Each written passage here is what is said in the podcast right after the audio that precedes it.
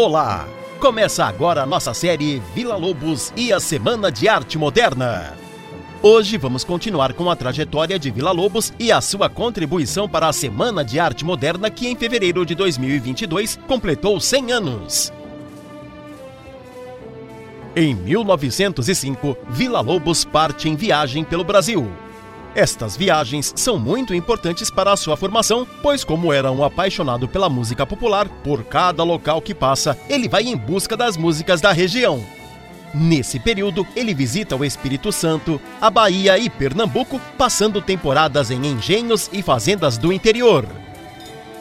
Em 1908, trabalhando como caixeiro viajante de uma fábrica de fósforos de duas cabeças, chega à cidade de Paranaguá, onde fica por alguns meses.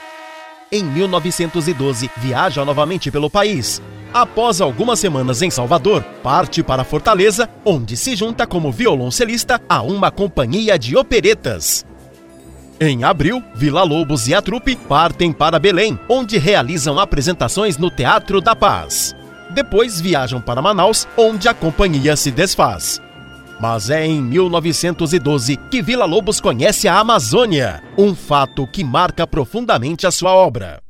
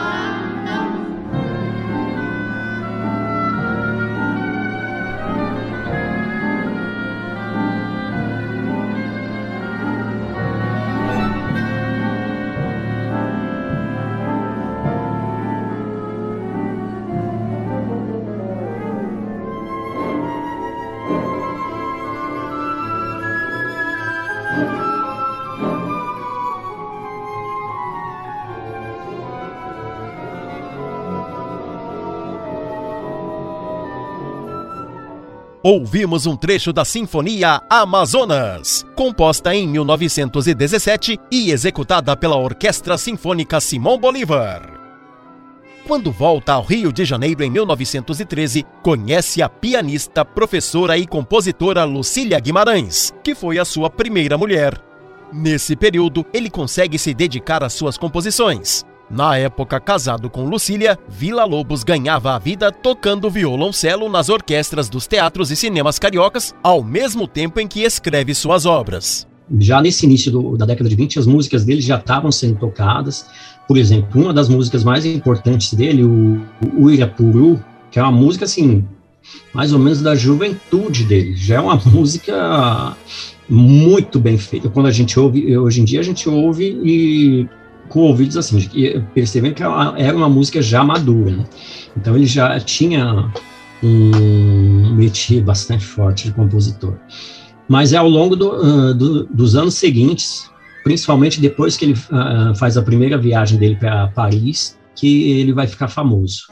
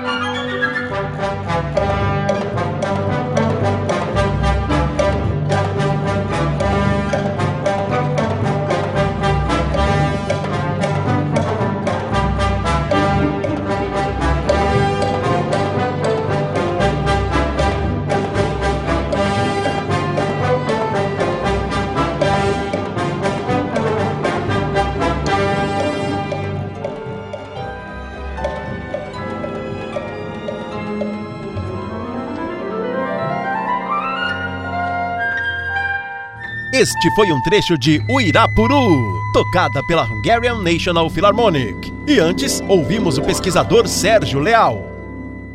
Em 1915, Vila Lobos faz o seu primeiro concerto com suas obras, e é claro que a crítica da época não viu com bons olhos e o achava moderno demais. Nesse período, conhece Arthur Rubinstein, um famoso pianista francês que, em viagem pelo Rio, fica sabendo do jovem compositor e vai até o cinema para escutá-lo. A princípio, Vila Lobos, que tinha um temperamento excêntrico, não lhe dá muita importância. Mas no dia seguinte o procura e, junto de seus amigos músicos, mostra ao francês as suas músicas. Os dois tornaram-se amigos e Rubinstein o apresenta a novos círculos de pessoas que o ajudam a financiar a sua primeira viagem a Paris em 1923.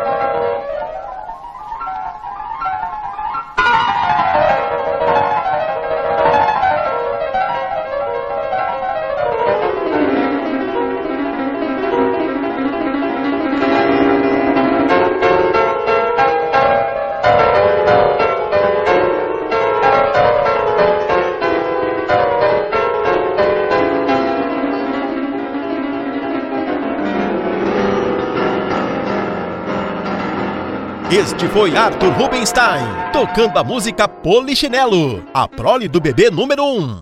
Esta gravação foi feita em 1964 no Great Hall of Moscow Conservatory. E por hoje ficamos por aqui. Na próxima semana falaremos sobre a Semana de Arte Moderna e o que acontecia em São Paulo. Agora, se você quiser saber mais sobre Vila Lobos e a Semana de Arte Moderna, criamos um podcast especial para você. Lá você encontrará todas as entrevistas da série na íntegra. Entre no site da Rádio Dalila. Lá você poderá baixar e compartilhar com os amigos. Te esperamos na próxima semana. Até lá!